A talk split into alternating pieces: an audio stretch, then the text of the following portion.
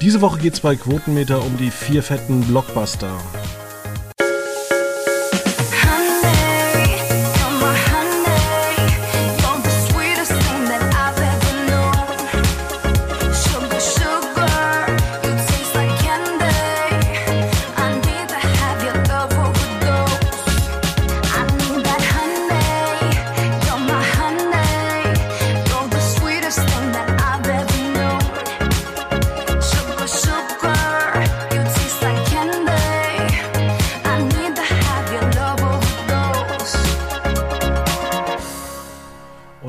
Herzlich willkommen bei einer neuen Ausgabe von Quotenmeter FM. Hallo, Hallöchen und der Dennis äh, ist auch da. Ja, hallo, danke, dass ich da sein darf. Ja, unseren Zuhörern müsste ja so langsam der Movie Rantner bekannt sein. Der Blockbuster, der tausend Thesen hat, äh, auch zu jeder habt ihr eine. Ja, genau. Also der, der Claim ist, wir haben zu jedem Film eine Meinung, aber nie die gleiche. Ähm, Habe ich genau. ja fast im Kopf behalten. Ja. Ähm, genau. Wir haben uns schon einige große Blockbuster angeschaut und zu manchen sind wir noch gar nicht dazu gekommen. Vielleicht wird das bei manchen dann auch erst äh, Home-Video-mäßig. Aber auf einen Film, auf den ich mich äh, gefreut habe, und da fangen wir doch vielleicht dann doch äh, chronologisch an, war Indiana Jones und das Rad des Schicksals. Ähm, und da habe ich ja schon mal erwähnt, ich war eingeladen in äh, Berlin zur großen Premiere, äh, habe es aber zeitlich nicht geschafft. Ähm, ja, da bin ich da einfach ins Kino gegangen am Montag danach und habe den Film besprochen. Es war kein guter Film. Ja, ich gebe zu, ich habe mir die ersten Reviews durchgelesen und habe auch diese ähm, die Trailer gesehen, wo man ja schon dieses De-Aging von Harrison Ford gesehen hat und habe beschlossen, okay. ich, ja, aber ich habe beschlossen, ich muss diesen Film nicht gucken. Also meine Erinnerung an Indiana Jones, vor allem natürlich an Teil 1 und Teil 3, soll bitte weiterleben und ich muss mir nicht jetzt noch hier dieses, dieses Gemelke meiner Kindheitshelden in irgendwelchen modernen Auflagen angucken. Ich habe den Film einfach sichtlich ignoriert. Ja, was mir in dem Film tatsächlich nicht gefallen hat, dass Harrison Ford äh, zum Nebendarsteller seines eigenen Filmes wurde und eigentlich äh, Phoebe Waller-Bridge dann ähm, eingeführt wurde, ähm, die das dann wieder übernehmen sollte. Und am Ende gab es natürlich auch nochmal ein Wiedersehen von seiner damaligen Filmfrau äh, Carrie Allen. Es war kein guter Film, es war auch kein gutes Ende. Also das Ende war okay, aber auch äh, dem ganzen Film haben ikonische Szenen gefehlt. Jeder Film also am Einser erinnert man sich zum Beispiel, wie ähm, Harrison Ford von dieser riesigen Kugel wegrennt oder wie der eine Kollege in diesen Wagen eingesperrt wird, der dann wegfährt. Im Zweier natürlich der Tempel des Todes mit dem Kind und generell, wie man ein Herz rausreißt. Und im Dreier zum Beispiel, wie sich Indy und sein Vater zoffen, beispielsweise aber auch, ähm, wie er die Unterschrift damals von Hitler bekommen hat. Teil 4 ging ja in eine andere Richtung. Da waren die Russen dann so ein bisschen das Problem. Ähm, das, den fand ich eigentlich auch recht gut, bis auf die letzten fünf Minuten. Die waren da nicht so toll, aber schlussendlich war das ein sehr guter Indiana Jones-Film. Na, ich fand Teil 4 schon ganz furchtbar, ehrlich gesagt. Äh, allein diese Idee, ja, allein diese Idee, dass man da Shia LeBeouf reinschreiben muss. Also es geht ja schon ganz hanebüchend los, dass er sich in einem Kühlschrank vor einem Atomschlag. Das ist doch geil. Ja, also da ist dann meine, meine Suspension of Disbelief schon komplett verloren gegangen. Die ist genauso wie die Hitler-Unterschrift. Ja, ich meine, die ersten drei hatten ja auch so eine palpige Herangehensweise. Ich finde zum Beispiel auch der zweite ist auch nicht gut gealtert, wenn man den heute nochmal schaut mit dem heutigen Blick auf Filme. Also da kann man auch sagen, Tempel des Todes hält nicht den Test der Zeit stand. Aber Teil 1 und Teil 3, also Letzte Kreuzzug, ähm, die sind natürlich fantastische Filme. Aber gerade der, der, zwei, der, der vierte, das war ja schon der, der erste Versuch, das Indiana Jones Franchise wieder zu beleben. Und ich finde, da hat man den Kern dieses, äh, dieses Franchises gar nicht erfasst. Da hat Spielberg versucht, so einen 50er-Jahre-Film zu machen, mit eben dieser Atomangst, mit diesem äh, Messerkampf, so aller West Side Story quasi mit Shia LaBeouf in der Hauptrolle. Und schon da hat man ja versucht, Indy quasi, quasi in Ruhestand zu schicken und stattdessen eben Shia LaBeouf als seinen ähm, Nachfolger zu etablieren. Das hat ja überhaupt nicht funktioniert, auch weil Shia LaBeouf dann ja in Hollywood durchs Raster gefallen ist. Deswegen finde ich zumindest gut, dass jetzt in Teil 5 wird er, wird er gar nicht mehr auf der Leinwand vorkommen. Es wird ja nur gesagt, dass er, ich glaube, die Spoiler darf ich jetzt machen, dass er im Krieg gefallen ist, in Vietnam gefallen ist. Das würde ich sogar gucken, so ein Film. Also ein Film wie Matt in Vietnam ist, würde ich mir angucken. Aber, ähm, also ich fand den vierten schon alleine nicht gut wegen diesem wirklich schlechten CGI, wenn sie dann durch den Dschungel da äh, rasen und dabei kämpfen, diese, diese Fake-Lianen dann da rumschwingen. Also mich hat der vierte schon komplett vor diesem Franchise verprellt. Ja, und da muss ich dir sagen, der fünfte ist leider, also er wirkt, ich weiß nicht, ob es direkt so ist, aber der wirkt so, als wäre der komplett im Studio gedreht worden. Du hast keine wirklich gute Szene, du hast keine Land gute Landschaftsaufnahme. Es wirkt alles irgendwie so halbgar. Ähm, das kann ich alles überhaupt nicht empfehlen. Ja, also ich muss dazu sagen, ähm, ich habe schon gelesen, worum es geht. Und es gibt am Ende ja so eine Sache, ich will jetzt hier nicht spoilern, aber so eine doch sehr große Sache, die finde ich ja ganz furchtbar für den Indiana Jones-Film, was sie da mit ihm machen. Ich sag mal, wo er jetzt hinreist, also wo muss man so ein bisschen Anführungszeichen setzen. Ähm, und das, weiß ich, brauche ich nicht. Das muss ich mir nicht angucken. Das vielleicht mal irgendwann, der ist jetzt, glaube ich, demnächst angekündigt fürs Heimkino. Ähm, vielleicht mal da irgendwann, aber da möchte ich eigentlich nicht mein, mein hart verdientes Geld für ausgeben. Ja, was ich auch so ein bisschen zu Vogue finde, ähm, dass man da versucht, äh, ja, immer so ein bisschen mit der Zeit zu gehen. Ähm, und dann wurde zum Beispiel, sie kann ja eine gute Schauspieler sein, Jean-René, äh, Jeanette René Wilson wurde als FBI oder CIA-Agent ähm, Mason eben besetzt. Und ähm, das war aber nicht so in den 60ern dass sie da irgendwie, dass da damals POC so einen tollen Job hatten, so eine Führungsfunktion. Ja, aber muss man fairerweise auch sagen, es gibt auch keinen heiligen Gral, der Leute zu Staub zerfallen lassen kann. Also, wenn ich bereit bin, da die historische Situation zu verlassen, dann kann ich ja auch irgendwie das Casting so ein bisschen diverser gestalten. Das, das ist nicht mein Problem. Das sollen sie machen, wie sie, wie sie lustig sind. Ähm, die Filme sind ja keine Historienfilme. Ja, dann kommen wir mal zum zweiten Film. Da bin ich tatsächlich am Eröffnungstag äh, um 14 Uhr reingegangen. Es war Barbie. Ja, come on Barbie, let's go party. Thema also Vogue, ich muss, ne? ich, ich muss mal dazu sagen, also den Titelsong, der ist echt beschissen. Ja, also vielleicht sind wir da nicht die Zielgruppe von diesem Song. Wir als naja, also da, Männer, läuft, also da läuft doch einfach nur irgendeine gemixte Version von Barbie Girl und dann haut er Mickey Minaj irgendwie so zwei Minuten irgendwas äh, drüber gerappt drauf, wo es noch nicht mal irgendwie ein Refrain gibt. Ja, ich kann aber sagen, die TikTok-Generation feiert das Lied. Also, wie gesagt, ich glaube, das richtet sich einfach nur nicht an uns beide. Obwohl ich den Film eigentlich in den ersten Minuten sensationell fand. Ja, also ich meine, die ersten, so die erst, das erste Drittel des Filmes zeigt uns ja diese Barbie-Welt, aber halt eben immer noch mit so einer leicht sarkastisch-ironischen Linse. Ähm, und ich finde auch spannend, das ist ja auch nicht im Computer entstanden. Die haben ja wirklich diese Kulissen da nachgebaut und alles komplett pink angemalt. Ja, das, das sieht sogar so, Ja, absolut, finde ich auch. Das ging sogar so weit, dass die pinke Farbe von irgendeinem Hersteller äh, auf der ganzen Welt ausgegangen ist, weil dieser Film so viel Farbe gebraucht hat. Und da mussten die erstmal eilig danach produzieren, damit weitere Kulissen gebaut werden konnten. Und ich weiß, dass Greta Gerwig, die äh, Regisseurin, erzählt hat, dass es unheimlich schwer geworden ist, diese Barbie-Häuser richtig zu, zu drehen, weil sobald man die Kamera ein bisschen bewegt hat, konnte man ja quasi sehen, dass die äh, keine, keine Rückwand haben. Und weil die ja keine Außenwände haben, muss man ja immer alle vier Seiten auf einmal sehen können. Das muss also produktionstechnisch ein riesengroßer Aufwand gewesen sein. Aber ich finde, er lohnt sich gerade in den ersten, in den ersten äh, 30 Prozent des Filmes wo sie noch in der Barbie-Welt sind. Genau. Sobald sie in die echte Welt kommen, wird es so ein bisschen anders. Also ich, also ich muss äh, zum einen sagen, der hat ja auch genug Geld eingespielt jetzt schon. Also ja. ähm, ich glaube knapp eine Milliarde. Ja, richtig. Das ist ja schon, schon überraschend bei einem Barbie-Film, aber so ist es. Was mich überrascht hat, also ich bin da reingegangen, da waren auch sehr viele junge Mädchen und äh, ja, ich dachte mir, ich bin irgendwo im falschen Film, aber was mir dann aufgefallen ist, es, es hat in dem Film tatsächlich keiner gelacht. Bei mir, neben mir saß ein Mann, der hat sich tot gelacht.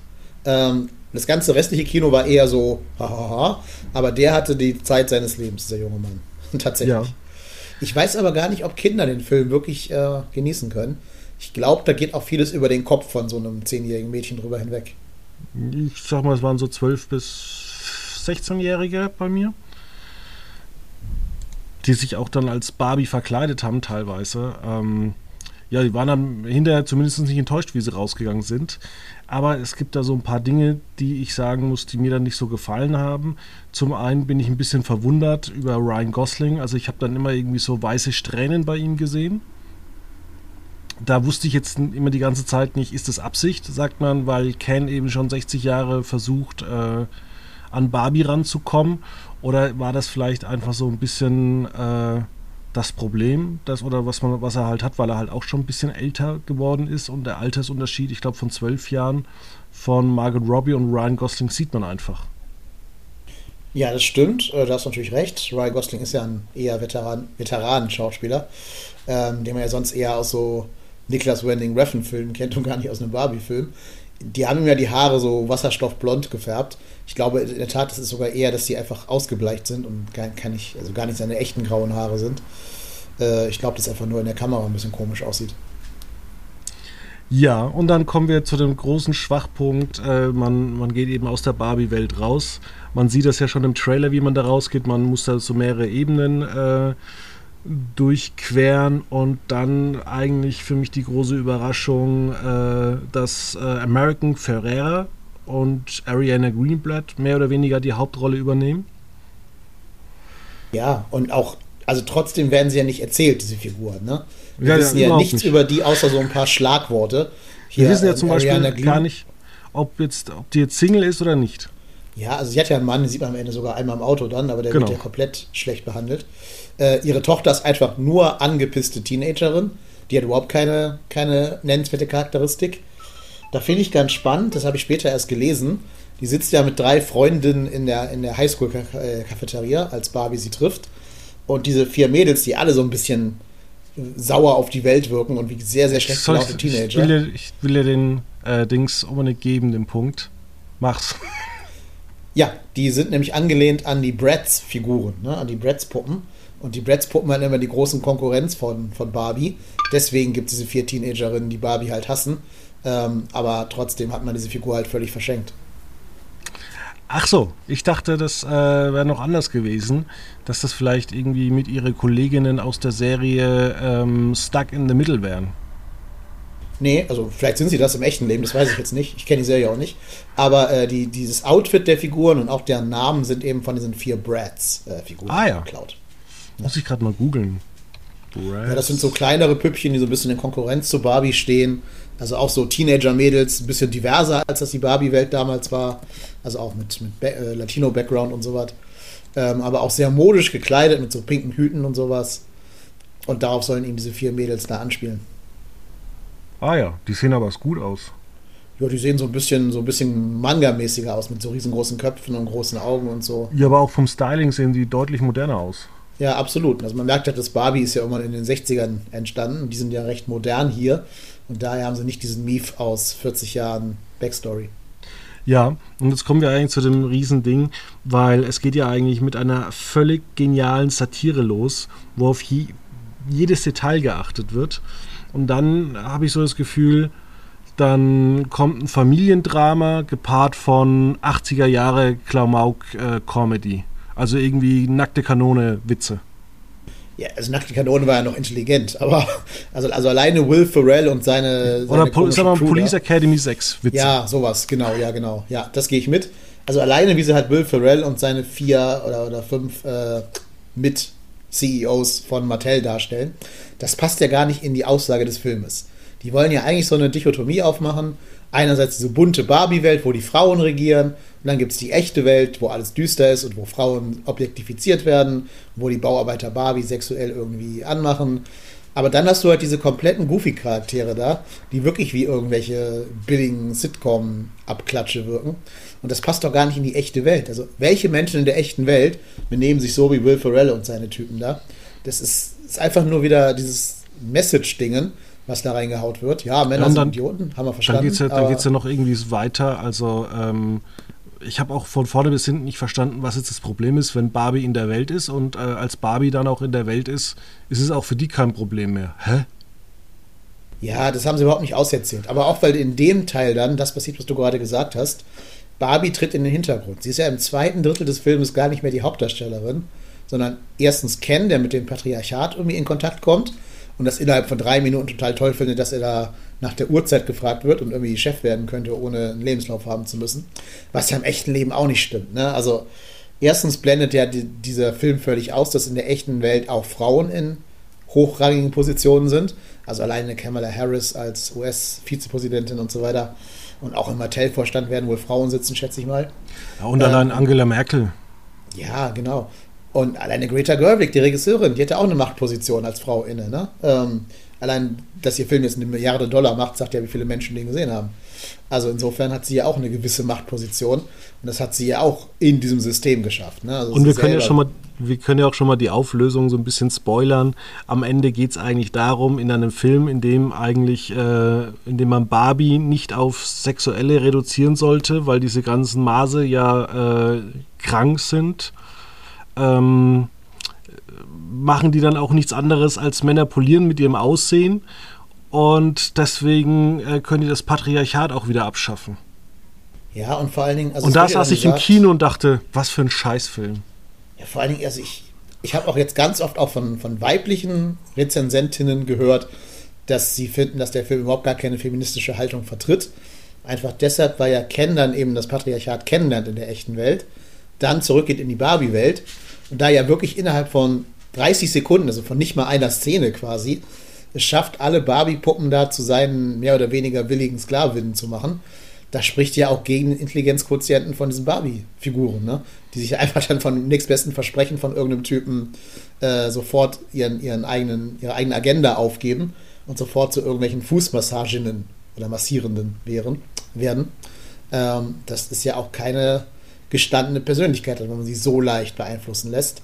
Das hatte der Film aber gar nicht auf der Pfanne irgendwie. Ja, das fand ich dann tatsächlich enttäuschend. Ich saß da am Anfang drin, war wirklich beim ersten Drittel total begeistert und dann Stück für Stück für Stück. Oh. Ja, und ich fand ihn auch teilweise sehr albern, wenn dann diese Musical-Reviews da kamen. Das ist ja vielleicht für einen Barbie-Film okay, aber, also jetzt für einen Barbie-Kinderfilm okay, aber. Man hat drei Genres einfach ineinander gewürfelt ja. und äh, geschüttelt und geguckt, was rauskommt. Ja, finde ich auch. Also ich meine, der Film wird so ein bisschen dadurch gerettet, dass halt Margot Robbie und auch Ryan Gosling eben fantastische Schauspieler sind. Margot Robbie macht wirklich viel aus der Rolle dann, wenn sie mal ein bisschen spielen darf im, im letzten Drittel dann. Äh, da hätte auch eine schlechtere Schauspielerin das Ding, glaube ich, komplett an die Wand fahren können. Aber also ich muss den jetzt kein zweites Mal im Kino gucken. Es ich gibt einen Filmpodcast, der hat den als den besten Film des 21. Jahrhunderts bezeichnet. Ich nenne mal hier keine Namen. Da denke ich mir auch, ey, haben die noch nie einen Film gesehen. Ja, also ich finde es auch äh, Wahnsinn, dass äh, Greta Gerwig zusammen mit Noah Baumbach alleine das Drehbuch schrieben und Warner einfach sagt, ja, okay. Ja, ich bin eh kein Fan von dem, was Greta Gerwig sonst so fabriziert hat. Ich finde auch Lady Bird ganz, ganz furchtbar. Und äh, Little Wim, ja, war okay, aber jetzt auch nicht irgendwie der große Wurf. Ja, aber jetzt natürlich nach dem Einspielergebnis hat die jetzt ja freie Hand. Und Mattel will ja sogar ein ganzes Cinematic Universe aus seinen ähm, Spielzeugen machen. Ihr dürft euch also alle auf Filme freuen wie Uno, der Film, oder Schiffe versenken, der Film oder so. Also da kommt noch einiges auf uns zu. Ja, ich hätte jetzt gedacht, dass äh, Anfang August ähm, vielleicht Mattel E1 kauft, aber das ging ja dann irgendwie an Lionsgate. Ja, mal gucken. Also, sie haben jetzt Weil, schon den Polly Pocket Film announced mit Lily Collins als Polly Pocket. Äh, ja, da müssen wir jetzt durch, die nächsten zehn Jahre lang. Hoffen wir mal, dass die aber inhaltlich besser werden und dass man unsere Kritik annimmt. Ähm, aber ich habe so das Gefühl, solange du in den USA irgendwie divers bist, dann sind die Filmkritiker auch begeistert. Ich weiß nicht, ob du mal die neuen Folgen von CSI angeguckt hast. Nee, leider nicht. Da bin ich. Die sind tatsächlich so, also eine, eine, eine POC-Frau ist äh, jetzt die Leiterin und natürlich hast du äh, einen Mexikaner, der mitspielt. Du hast äh, jemand aus, vielleicht, ich glaube, aus Hawaii. Dann natürlich noch eine Asiatin. Äh, jeder kommt mit seinen Familienbelangen. Und ah, also es ist wirklich zum Davonlaufen. Und dann holt man auch Catherine Willows in der zweiten Staffel zurück. Und dann stellt sich heraus, oh, sie ist jetzt lesbisch. ja, gut. Also ich habe ja kein Problem damit, wenn Filme die Gesellschaft repräsentieren ich habe damit dann ein Problem, wenn das in so Historienfilmen gemacht würde, also wenn jetzt irgendwie im England des 15. Jahrhunderts alle Menschen offen homosexuell oder, oder äh, irgendwie von einer anderen Herkunft her sind. dann wird es in einem Historienfilm, glaube ich, sehr unpassend. Aber zum Beispiel bei Barbie ist es ja nicht weiter schlimm, weil die Barbie-Puppen sind ja auch von verschiedenen Ethnien. Das kann ja auch der Film dann reflektieren. Ja, vor allem der Film handelt Problem, auch nicht davon. Nö. Aber, äh, aber nochmal zu CSI leider, um das zu sagen. Es ist halt tatsächlich so, äh, dass du halt dann irgendwie am Ende von Folge 4 siehst du, wie auf das Bild äh, der, der CSI-Leiterin, äh, also sie hält das Bild ihres Sohnes in der Hand. Und in der fünften Folge genau das gleiche. Es geht damit los, dass äh, dass ein weißer äh, Polizist ihn in der Bar angreift. Und dann stehst du halt da und denkst dir, ach nee, das habe ich gedacht, oh Mann, ihr wart früher so gut, weil ihr interessante Stories erzählt habt. Ja. Ja, vor allen Dingen in dem Barbie-Film ja findet ja gar keine Sexualität statt. Ne? Also da gibt es keine Homosexualität oder so. Das ist schon immer noch eine sehr normative Welt. Wir haben halt nur einen äh, relativ diversen Cast da reingeschmissen. Aber da spielt Aber ja alles keine ich, Rolle. Aber also, was ich tatsächlich interessant finde, hat, äh, bei den Filmen, die wir heute besprechen, da ist es ja tatsächlich so, dass äh, weder so eine Liebesgeschichte keine Rolle spielt, noch sind wir immer noch im äh, Streik. Also die Filme sind alle ohne große ähm, Premieren angelaufen. Das, und deswegen wundere ich mich dann auch, dass äh, Warner jetzt zum Beispiel den, wie heißt er, ah, den großen Film im November verschoben hat. Gran Turismo haben sie verschoben, ne? Meinst du den? Nee, den anderen, den, den riesigen Film. Teil 2. Äh, Dune, Dune Teil 2, ja. Ja, ja. Und das Interessante ist aber, dass diese rote Teppich-Fotos äh, äh, und sonst irgendwas überhaupt nicht wichtig ist für Filme. Nee. Die Leute interessieren sich tatsächlich für diese Streifen, die eben da äh, angelaufen sind, die keine Liebesgeschichten so wirklich haben, die ganz andere Sachen ähm, hervorbringen. Und das ist ja eigentlich ähm, mal wieder ein Zeichen an die Studios, vielleicht auch an die ähm, Fernsehabteilungen, wieder endlich bessere Stoffe zu entwickeln.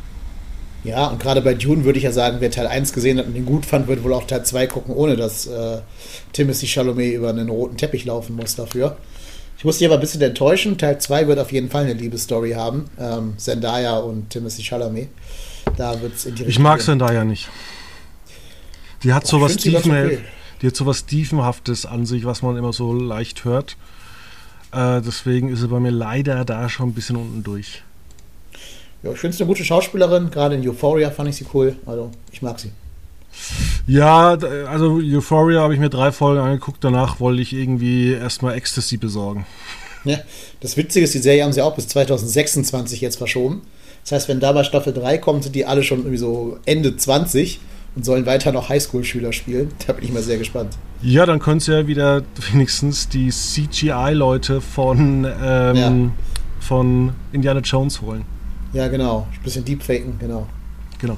Ähm, was ich mir aber gut vorstellen kann, ähm, das ist jetzt wird eine geile Überleitung, dass es mal irgendwie ein Director's Cut von Greta Gerwig und ähm, Christopher Nolan gibt. Vielleicht ein Film, äh, ein Barbie Oppenheimer Film, wo eine, äh, wo dann die Atombombe losgeht und dann äh, fliegt Barbie in die echte Welt. Hat tatsächlich einer auf Social Media schon gemacht, so ein Crossover, Echt? also nur, nur ein Trailer, jetzt keinen ganzen Film, zwischen diesen beiden Filmen, mit so AI und Deepfake-Gedöns. Kann man sich angucken. Ähm, ist ganz witzig, wenn dann Oppenheimer da mit seinem relativ emotionslosen Gesicht pink angemalt wurde und durch diese Barbie-Welt spaziert. Also, es ist witzig. Das gucke ich mir auf jeden Fall nach unserem Podcast an. Ähm, ja, Oppenheimer, da warst du schon drin. Ich hab's, ja. äh, ah, ich, das ist so ein Film, drei Stunden und mitschreiben. Du hast es ja bei euch im Podcast erzählt. Äh, wer jemand wie ich ist, der tatsächlich manchmal Personen verwechselt. Also ich habe zum Beispiel erstmal nicht geschnallt, dass American Ferrera die gleiche ist, die auch bei Mattel arbeitet. Ach so, okay. Ja, also man. Ich dachte, das also waren tatsächlich zwei verschiedene Figuren, bis ich das danach gelesen habe. Ja, also was Nolan zumindest gemacht hat, um es einem so ein bisschen zu erleichtern, er hat auch die kleinste Nebenrolle mit sehr prominenten SchauspielerInnen äh, besetzt. Also und, alleine, und Matthias Schweighöfer. Ja, und Matthias Schweighöfer. Wobei der kommt echt nur in einer Szene vor und hat keine tragende Rolle zum Glück. Aber ähm, Rami Malek zum Beispiel hat eine komplett kleine Mini-Rolle. Die wird am Ende zwar mal ganz kurz wichtig für eine Szene, aber dadurch, dass es halt Rami Malek ist, erinnert man zumindest diese Figur und weiß dann noch, ah ja, der war schon mal vor zweieinhalb Stunden da und da in der Szene.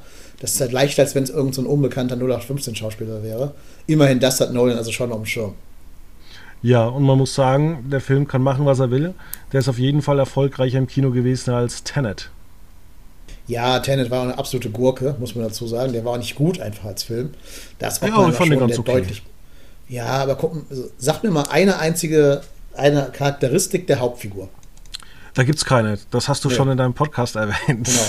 Genau. Und ähm, aber ich fand eigentlich die Thematik, also es war kein schlechter Film, muss man sagen. Also wir sind immer auf diesem ja. Nolan-Niveau von äh, The Dark Knight und seinen anderen äh, Filmen. Ähm, ich frage mich immer nur, und das ist tatsächlich etwas, mit dem ich schon bei langen Autofahrten mich äh, ja, mit mir gegrübelt habe, was passiert eigentlich, weil die, die Zeit wird ja öfters zurückgestellt.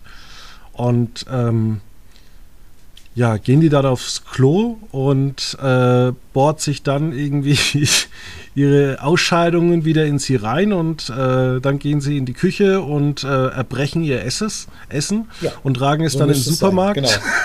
Ja, also man darf das ganze Konzept überhaupt nicht hinterfragen, dann klappt das nämlich überhaupt nicht mehr. Wie will man denn eine Zeitreise machen, indem man rückwärts in der Zeit läuft? Also diese Figuren kommen ja aus teilweise 30 Jahren in der Zukunft. Das heißt, sie müssen dann ja 30 Jahre lang rückwärts gelebt haben. Äh, und auch rückwärts gegessen haben. Essen muss ja auch rückwärts. Also genau, rückwärts und man altert ja trotzdem. Ja, also man wird dann jünger wahrscheinlich, ne? oder? Keine Ahnung, weiß ich nicht. Also das ist halt alles nicht durchdacht. Das ist alles ein schönes Konzept, aber so richtig funktioniert der ganze Kram von hinten bis vorne nicht. Da klappt Oppenheimer viel besser, weil er solche Spielereien einfach sein lässt. Jetzt haben wir auch schon die Leute ges gespoilert, also es wird nichts, aber es hat was mit Zeiten zu tun. Bei Oppenheimer jetzt, ja, ja. Ja. Aber jeder Nolan-Film hat mit Zeiten zu tun. Also, das ist kein richtiger Spoiler. Das ist so wie ja. zu sagen, ein Shyamalan-Film hat, hat einen Twist. Also. Und das Interessante ist ja auch jetzt äh, bei Oppenheimer, dass der zum einen nicht bei Warner veröffentlicht wurde, weil äh, damals der Warner-Chef gesagt hat, ähm, also der Warner Bros. Picture-Chef, der hat damals gesagt, der übrigens auch von Hulu damals kam, dass alle Filme zeitgleich bei HBO Max veröffentlicht werden sollen. Ja, und daraufhin hat der Nolan dann Warner verlassen. Und weißt du, was die Rache von Warner war? Barbie dagegen zu programmieren? Richtig, sie haben Barbie am selben Tag wie Oppenheimer starten lassen und der hat das Doppelte eingespielt. Also die Rache ist gelungen. Ja, und auch das Meme ist natürlich ein Problem, äh, was daraus entstanden ist, dass, äh, weil in Japan ähm, gibt's oder gab es jetzt auch Ärger, weil natürlich dieses Meme mit Oppenheimer und Barbie äh, ja zu Problemen führt, weil ähm, dieser Film wird wahrscheinlich in, oder ja wird in Japan nicht funktioniert haben. Nee. Weil ne, man nun mal auf äh, Japan eine Atombombe geworfen hat oder sogar Richtig. zwei. Und das kommt halt im Film gar nicht vor, diese Opferperspektive. Ne? Also es gibt zwei Opfergruppen quasi, die sich von diesem Film ausgegrenzt fühlen. Einerseits eben die Opfer, auf denen die Atombombe abgeworfen wurde. Und ich glaube, jeder, der schon mal in Hiroshima war, weiß, wie sehr das diese Kultur beeinflusst hat. Ähm, und die andere Gruppe ist halt die Ureinwohner, die ja da in Los Alamos äh, gewohnt haben mhm. und vom Projekt, vom, vom Manhattan-Projekt ausquartiert worden sind und teilweise bis heute noch an diesen Strahlenvergiftungs-Nachfolgen. Äh, also wenn du, das gibt es ja alles bei Wikipedia zum Nachlesen, dann denkst du ja auch, alter Schwede, was ist denn in, in die USA damals ge äh, gefahren? Ja, also auch das hat der Film ja gar nicht drin, diese Hinterfragung, ob das vielleicht auch mal ein Kriegsverbrechen war, eine Atombombe auf zivile Städten abzuwerfen. Ne? Aber ist halt ein amerikanischer Film für Amerikaner. Da darf man, glaube ich, nicht allzu viel erwarten. Wie war das eigentlich mit der Atombombe? Wie ist da eigentlich gezeigt? Äh, haben, ich glaube, die, die Flieger, die es abgeworfen haben, haben sie damals eigentlich geschafft oder haben sie es nicht geschafft, da rauszufliegen rechtzeitig? Also sie leben noch, die Piloten. Die geben auch noch Interviews und feiern sich dafür, dass sie da eben die Piloten waren. Okay. Ja, es ist sowieso muss man auf diese ganze US-Strategie immer so ein bisschen kritisch schauen. Ich habe das ja auch schon mal in einem Artikel länger angemerkt, ähm, wo man irgendwie Osama bin Laden oder andere äh, Leute von irgendwelchen Terror ähm, Terrorgruppen getötet hat, weil die USA einfach irgendwelche Drohnenbomben abwerfen oder teilweise auch irgendwelche Leute töten, die halt einfach nur, ich sage jetzt mal, der Cousin von Osama bin Laden war und der aber nichts gemacht hat. Ja, das ist ja diese alte Sheriffsmentalität. Ne? Der Sheriff kommt in die Stadt und knallt die bösen Verbrecher nieder. Da ist genau. nichts mit Prozess oder Menschenrechten oder so ein Kram. Und ja, das Ding ist halt auch, dann wird halt in der Tagesschau auch nur so ein bisschen, ja, die USA haben das jetzt gemacht und auch, dass es eigentlich, äh, ja, nicht erlaubt ist, so menschenrechtlich mäßig. Das wird dann halt auch in der ARD oder auch bei sämtlichen Nachrichten überhaupt nicht hinterfragt.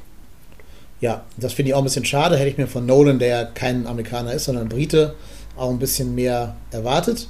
Aber ähm, gut, er war halt sehr an dieser Figur Oppenheimer interessiert, die zu erzählen und weniger an den politisch, politischen Auswirkungen für die Gesamtmenschheit, sondern eher für die, die es dann für die Figur Oppenheimer hatte. Ja, ich glaube, war es Werner Heisenberg? Der wurde bei uns in Würzburg geboren.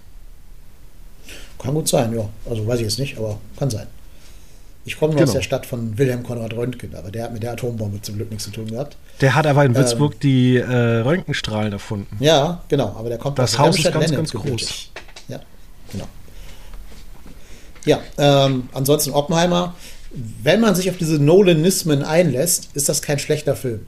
Man muss halt nur wissen, dass Nolan halt Nolan ist und der kann keine Story straight erzählen von A nach B nach C nach D. Der muss halt immer von A nach F nach Y nach Z nach C nach Z nach D springen, ähm, weil er Nolan Kann ist. aber auch Spaß machen. Das kann Spaß machen, aber da muss man erstmal reinkommen. Also gerade wenn man jetzt historisch nichts über, über diese Figur weiß, wenn man nicht weiß, dass er hinterher noch vor irgendwelchen so Antikommunismus-Ausschüssen äh, sich rechtfertigen musste in dieser ganzen McCarthy-Ära und so. Wenn man das alles nicht weiß, weil man sich vielleicht historisch mit der Figur nicht beschäftigt hat oder weil er ja auch hier in Deutschland kein, kein Lehrgegenstand in Schulen ist, ähm, dann kommt man da unheimlich schwer rein. Ja, jetzt kommen wir zu Mission Impossible, Dead Reckoning Teil 1. Den hast du noch nicht gesehen. Ich Dead dafür schon. Ja, ja. Ich wurde ähm, überredet, reinzugehen. Ich habe die ersten drei gesehen und jetzt eben Teil 7. Und äh, ich dachte, okay, guckst du halt wieder so einen Blockbuster sinnlosen an. Und ich war total begeistert. Ja, also, ich habe alle sieben, ja. alle sieben davor gesehen. Alle vor äh, Dead Reckoning. Ich kann mich an nichts erinnern aus keinem einzigen Mission Impossible Film, außer so ein paar Action-Szenen, aber ich kann dir sonst nichts von diesen Filmen wiedergeben. Das ist immer so nette Action, bestimmt auch sehr gut gemachte Action, handgemachte Action. Ne, Tom Cruise macht seine ja. Stunts auch mit 60 immer noch selber. Ist aber jetzt nichts, was irgendwie mich tiefergehend berührt. Es gibt zum Beispiel eine Verfolgungsjagd ähm, durch Venedig und das sind einfach, ich weiß nicht, gefühlt 50.000 Kerzen angezündet. Und die rennen da eben durch und es sieht halt einfach geil aus, weil du weißt, es ist nicht am Computer gemacht. Und du hast halt einfach diese Szenen, wo du sagst, okay, wir könnten es auch in Los Angeles drehen und dann schicken wir ein Team irgendwie nach Venedig, die filmen irgendwie den Hintergrund ab. Es ist, es ist von den, die CGI-Leute sind, haben ja auch ähm, Indiana Jones gemacht und das auch da wird teilweise äh, CGI richtig abgefeuert, aber es sieht deutlich besser aus. Ja, ich würde auch behaupten, dass Mission Impossible wahrscheinlich gerade das beste Action-Franchise ist, was es gibt. Vielleicht zusammen mit John Wick, also die beiden. John Wick vielleicht eher so für den Hand-zu-Hand-Kampf und Mission Impossible eher für diese großen Action-Pieces. Ähm, wenn man das halt gutieren mag, dann ist das, glaube ich, ein toller Film. Ich bin einfach nur nicht so der Actionfilm-Fan, weswegen ich den ganz nach hinten geschoben habe. Aber ich werde noch gucken. Ich habe eine Freikarte hier bei uns in Hamburg für die, für die Astor Film Lounge. Das ist so ein Luxuskino, wo man sogar am Platz bedient wird und so. Das kennt und da man. Da werde ich mir den Film. Ja. Hm, da werde ich mir den Film dann auf der riesengroßen Leinwand noch anschauen. Ich kann dir nur sagen, dass es natürlich auch ein bisschen Quatsch äh, gibt in äh, Mission Impossible. Ähm, da fährt zum Beispiel eine Dampflokomotive durch die Schweiz. Ja, ja, okay. Kann ich mit leben. Ist halt auch wieder Teil 1 von 2. Ne? Das ist das Einzige, was mich so ein bisschen nervt, dass man sich dann quasi dann committed. Nee? Wird abgeschlossen. Gut. Okay, ah, okay. Also muss ich nicht zwingend dann in Teil 2 gehen nächstes Jahr, wann, wann immer der kommen mag. Genau, musst du äh, nicht, aber auf gut. jeden Fall ist es so, äh, dass der unfassbar viel Spaß macht, dass die Effekte eigentlich ganz, ganz äh, gut sind. Äh, es wirkt alles jetzt gut, wirklich gut gemacht, muss man sagen. Also es wird auch nirgends gespart und da waren jetzt auch die, die Einspielergebnisse super. Was vielleicht einfach auch daran liegt, dass Tom Cruise inzwischen halt auch für Qualität äh, steht und das ist ja interessant, obwohl er natürlich auch äh, mit den, ich wollte schon fast sagen, Illuminaten äh, so eine Vergangenheit hat. Ja, nicht nur Vergangenheit, ich glaube auch eine Gegenwart. Ja. Ja, ja. Er würde jetzt sagen, deshalb kann er diese ganzen Stunts mit 60 noch machen, weil er irgendwie OT7-Level erreicht hat oder so. Aber ja, muss man nicht zustimmen, dieser These. Und was auch schön ist an dem Film, er bleibt weiterhin mit seiner Firma nur Co-Produzent, also er übernimmt kein Drehbuch, er übernimmt keine Regie, er weiß, was er kann und er konzentriert sich auf Schauspieler sein. Ja, ich meine, wenn Tom Cruise mal will, ist er ja auch ein sehr guter Schauspieler, nicht? Also gerade wenn er mal nicht diese Actionrollen nimmt, sondern so Filme wie Collateral mit, äh, von Michael Mann, der kann ja Schauspielern, der Junge, muss ich ihm ja echt lassen.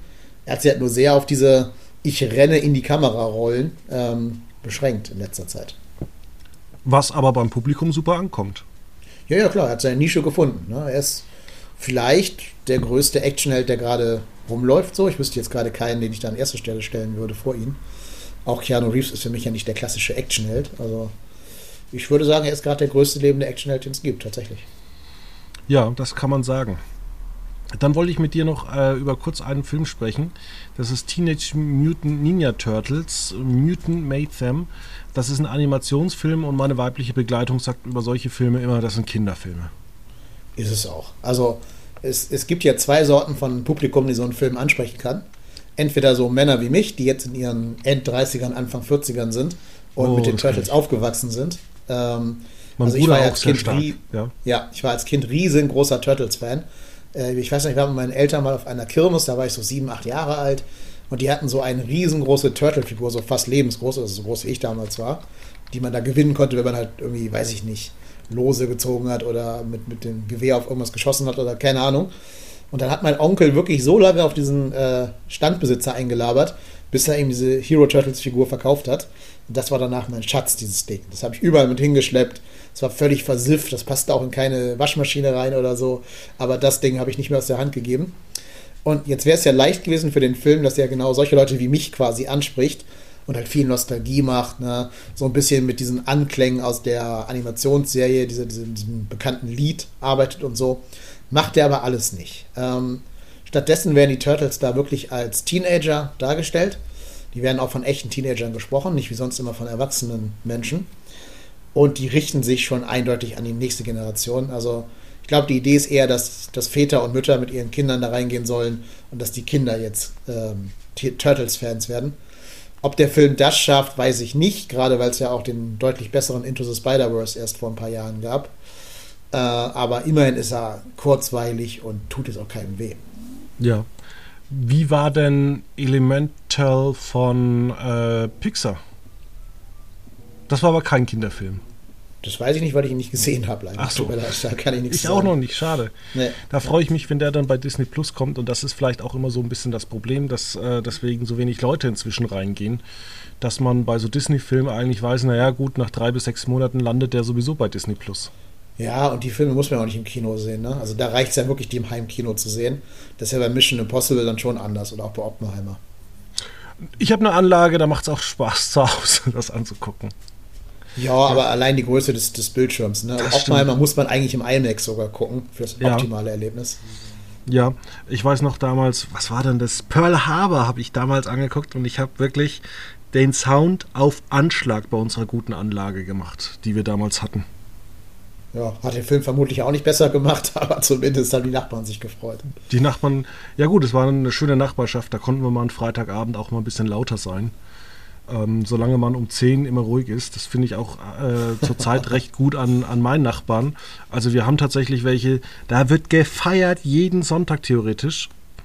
Ähm, und dann ist wirklich 22 Uhr, ist zappenduster und ruhig. Ja, in Bayern herrscht noch Zucht und Ordnung.